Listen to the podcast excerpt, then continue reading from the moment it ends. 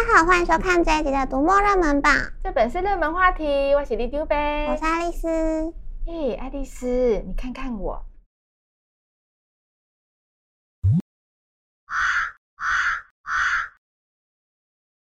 嗯，你戴上口罩之后，的确是比较好看。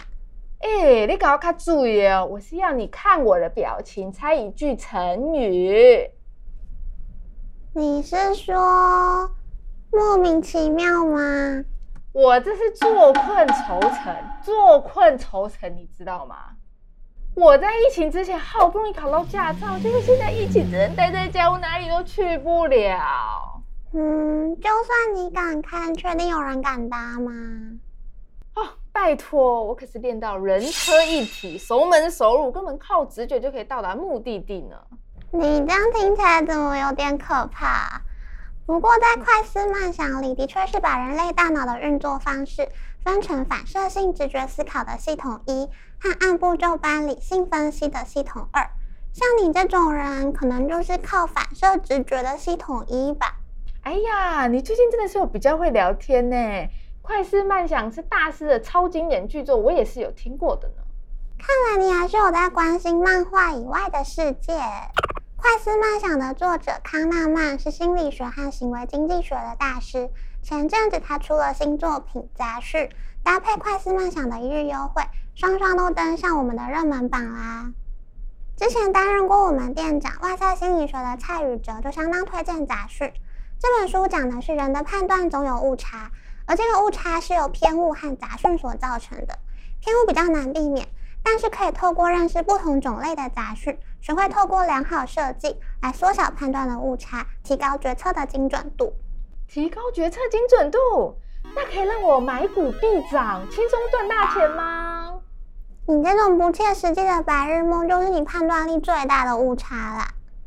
不过讲到投资，这次热门榜上的确有全球最大避险基金集团桥水投资公司创办人达利欧的原则，和亚马逊创办人贝佐斯亲自撰述的《创造与梦想》。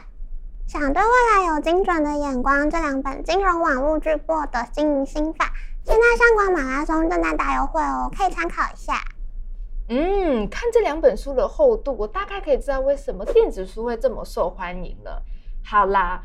趁宅在家这段期间呢，我就好好来挑战看看。毕竟呢，我以后可是要出这种书的成功人士呢。好哦，这一次的热门榜上还有满满的小说，像是《正常人》作者莎莉·鲁尼的出道作品《聊天记录》，就是我们这个月漫最好的小说哦。哎呀，我知道，鲁尼就是那位跟我同年纪的超畅销作家嘛。看来我的成功出道已经是指日可待啦！录这么久节目，你真的每次都用嘴巴在出书哎！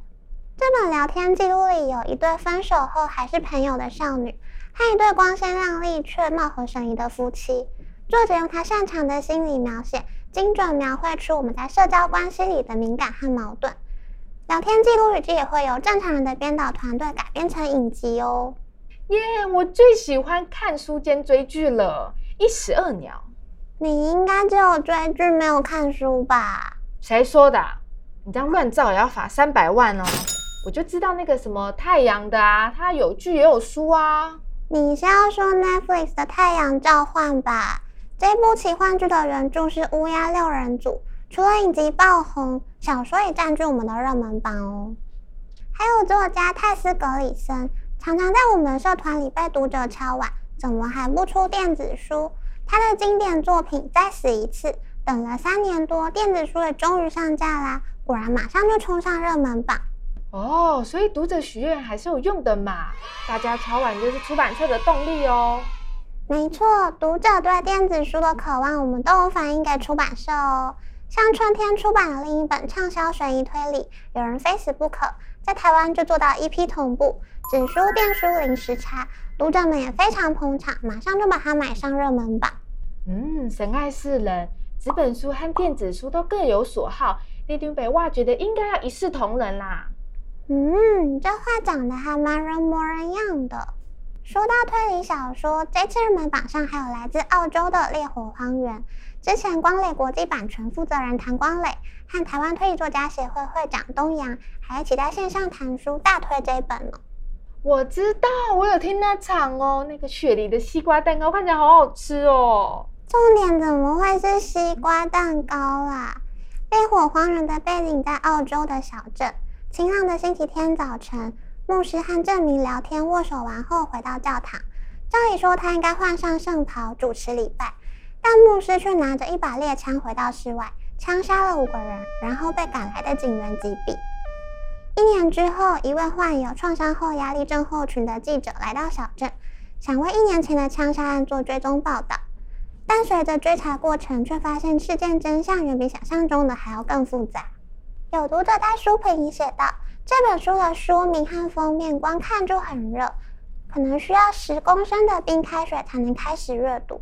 不过也是在这样极端的酷热之下。”主角记者反而在追查过程里看到最阴暗不堪的真相，也重新面对自己，疗愈自己。哦，你看这么热，是不是就应该吃块西瓜蛋糕消暑一下啊？是说这些写这个犯罪追踪报道的人啊，他们心里都不觉得毛毛的吗？毕竟不是每个人都跟你一样亏心事做很多啊。哎，你给我看注意哦。好啦，我在想啊，可能是他们对真相和正义的追求已经超过了恐惧吧。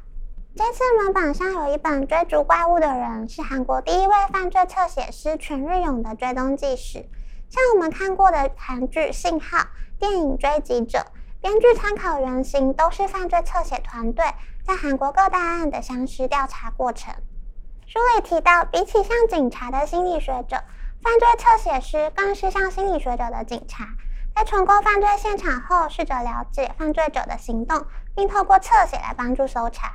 哇，这个实在是要胆大心细的人才能做诶，像我这种少女的小心脏应该是负荷不来的啦。那你的小心脏是可以接受日本怪谈的吗？像这次的热门榜上就有公布美信三岛屋奇异百物语系列的第六本《黑五日神火福地》。所谓的百物语，就是在日本。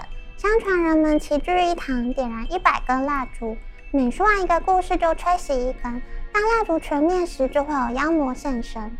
而在三岛屋奇异百物语系列里，三岛屋的规则是一次只邀请一位或是一组说故事者到黑白之间，聆听者也只有一人，秉持听过就忘、说完就忘的原则，让故事绝不外传，但又源源不绝。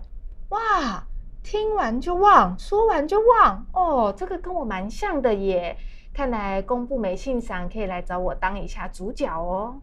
各位观众朋友，这次的热门榜超级精彩的，有心理学大师解决判断偏差的方法，有风靡千万观众的影剧原著小说，来自澳洲炎热的真相，还有犯罪侧写师和怪谈百物语。大家赶快来看看书单，跟上这次的阅读风潮吧！除了买书看书，也别忘了按赞、分享和订阅我们的频道哦。那么，读墨热门榜这本是热门话题，我们下次见，拜拜。